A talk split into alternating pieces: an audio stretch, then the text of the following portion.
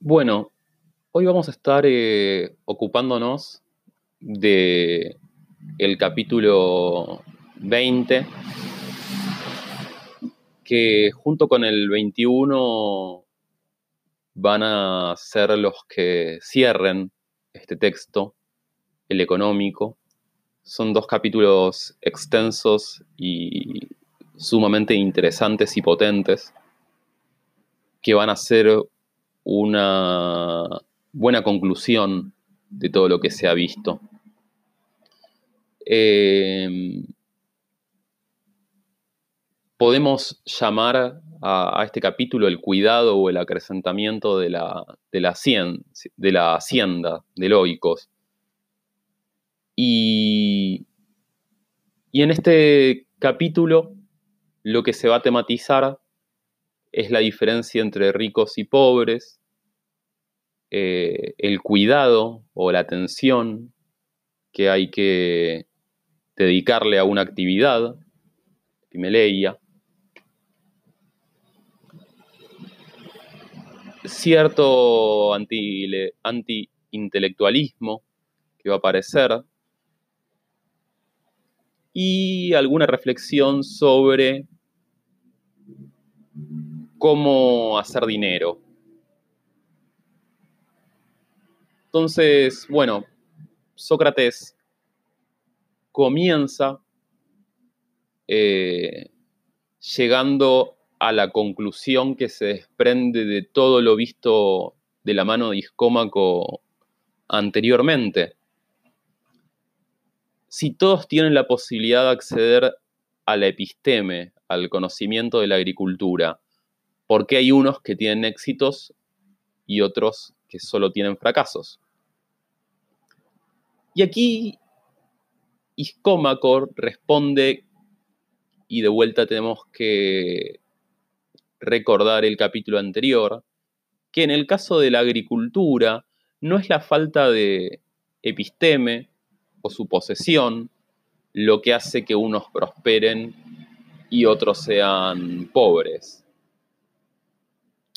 Para no quitarle el peso que tiene el conocimiento dentro del diálogo, lo que llevaría a una fuerte contradicción con lo que se viene diciendo anteriormente, quiero nuevamente enfatizar lo que acabo de decir. Eh, esto refiere a un conocimiento natural prácticamente, ¿no? La episteme de la agricultura, que es fácilmente entendible y que de hecho pareciese ser que todos tienen y solo precisan recordar, como muestra eh, el diálogo entre Iscómaco y Sócrates, justamente.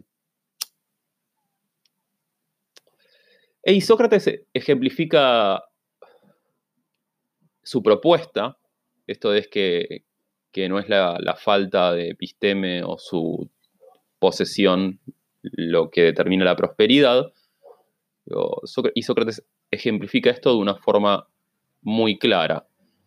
Es raro escuchar que alguien fracasó por, por ejemplo, no haber sembrado bien o no usar o usar tierras improductivas. Esto es por falta de conocimiento. La diferencia clave, entonces, concluye Iscómaco, radica en un decidido interés por parte de los individuos decir intereses safese pimeleia. Esto es en la voluntad que se tiene para realizar las acciones necesarias mucho antes que en la inteligencia. Aquí el término es nome. Y esto está puesto también en el caso del arte militar, donde parece aplicar allí lo mismo que la agricultura. Todos saben cómo es el correcto proceder en el caso del arte militar.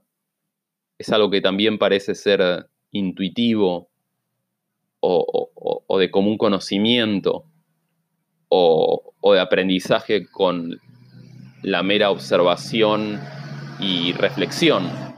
Pero hay quienes se ocupan de hacerlo y otros que no.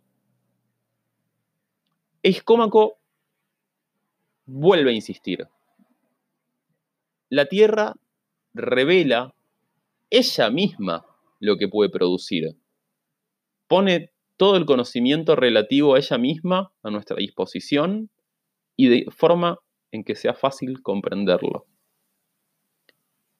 Y por ello mismo insiste en que el mejor test, la, palabra que, aparece en la traducción es piedra de toque. La piedra de toque, no sé si saben, es una piedra que se utiliza para, saber la calidad del metal. ¿no? Uno utiliza una, como un, un reactivo que uno utiliza para saber si, por ejemplo, el oro es oro. Entonces dice, el mejor test para distinguir a los mejores, aristoi es la palabra que utiliza, y los malos o peores, kakoi, es justamente la agricultura. Es claro entonces que aquí estas categorías están directamente relacionadas con el trabajo arduo y el cuidado de las tareas, y que es la característica principal de Iscómaco, dado justamente la conexión entre Calocagatos, hombre de bien, que buscaba Sócrates al comienzo del diálogo con Iscómaco, y la figura del Aristos, del, del noble. La agricultura, dada que es accesible a todos y que no tiene impedimentos en ser aprendida, devela la verdadera psicología del individuo. La palabra aquí es sige. Quien no sabe hacer otra cosa, podría dedicarse a ser labrador.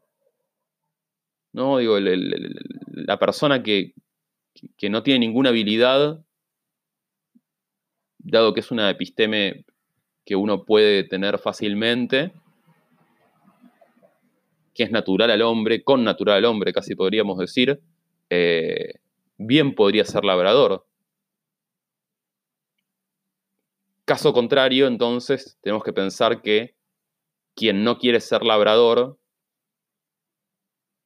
se propone vivir del robo, de la mendicidad, o está loco. Esas son las tres alternativas que da, ¿no? O sea, si uno justamente quiere, y dentro de estas categorías, por supuesto, entrarían los kakoi, ¿no? O sea, los hombres malos aquellos que vienen del robo, de la mendicidad o están locos.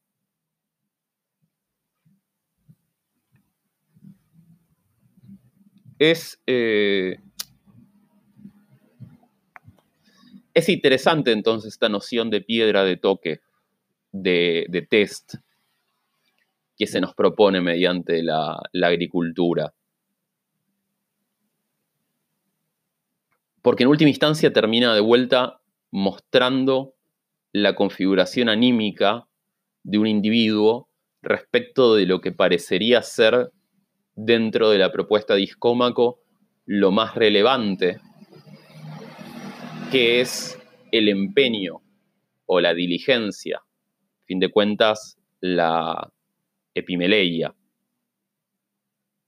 Y es en este sentido que que podemos atribuirle a la postura de Iscómaco lo que llamaríamos un antiintelectualismo. Porque aquí el conocimiento está garantizado per se. Es un conocimiento del que es imposible rehuir. Entonces aquí efectivamente no hay un mal obrar por ignorancia, que es el caso del intelectualismo socrático, sino que hay un mal obrar por decisión propia eh, y de vuelta una decisión atada a el deseo de no realizar esfuerzos. Por supuesto, lo aplicado para el dueño del oikos, esto es para Iscómaco y para, para cualquier Calocagató y para cualquiera de estos Aristoi, se extiende sobre todos los trabajadores que participan del OICOS. Y de ahí la importancia que se le ha dado a lo largo del diálogo al control de los subordinados. En este sentido, y aplicado ahora a quienes trabajan la tierra directamente, dice Iscómaco que la hacienda se arruina nuevamente, más por falta de atención y desidia o molicie, que por la ignorancia excesiva. Y aquí Iscómaco presenta o le enseña, le muestra a Sócrates la historia de su padre, que dice, le enseñó el mejor método para ganar dinero de la agricultura,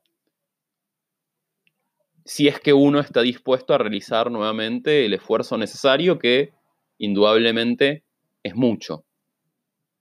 Y la estrategia es muy simple, incluso es una estrategia presente en nuestros días, que consiste en comprar terrenos baldíos, descuidados o mal cultivados por sus dueños, y por tanto comprar terrenos muy baratos, mejorarlos, dedicarse a ellos, invertir esfuerzo y trabajo, y tras ello venderlos a un mejor precio. Este método, dice Iscómaco, su padre lo aprendió por él mismo, lo inventó él, movido por su amor por la agricultura, Filogeorgos es el término.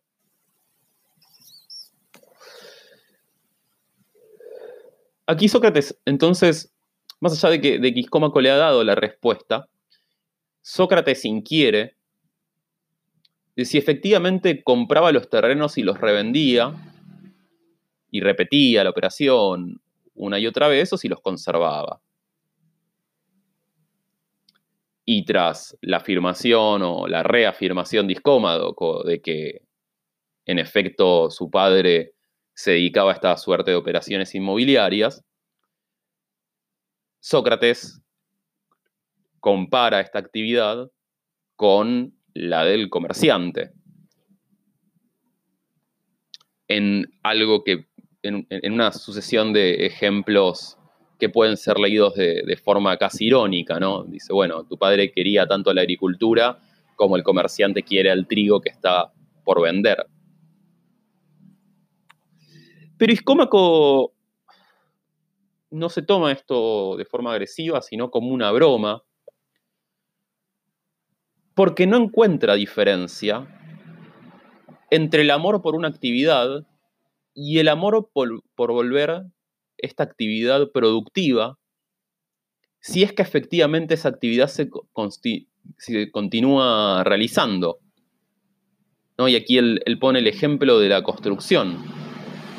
Uno no podría negar que alguien ama la construcción si lo que hace es construir una casa y venderla y después hacer otra. Efectivamente allí hay un amor, una dedicación eh, por la construcción en sí misma, que no está deshabilitada o imposibilitada eh, por la misma venta de esa construcción para luego después reinvertir y hacer otra. Y esto deja a Sócrates en una postura muy potente, o sea, responde bajo un juramento una frase de una potencia inusitada. ¿Acaso convencido por lo que dijo Iscómaco? ¿Qué es la siguiente la frase? Todos los hombres aman por naturaleza las cosas de las que piensan van a sacar provecho. Algunas precisiones respecto a esta frase. Eh, aquí dice, como todos los humanos aman es fileo, por naturaleza, fisis, las cosas de las que piensan van a sacar utilidad o feleo es el, verbo griego, que ya vimos infinidad de veces en el económico. Entonces, de vuelta, podríamos entender esta frase irónicamente, quizás.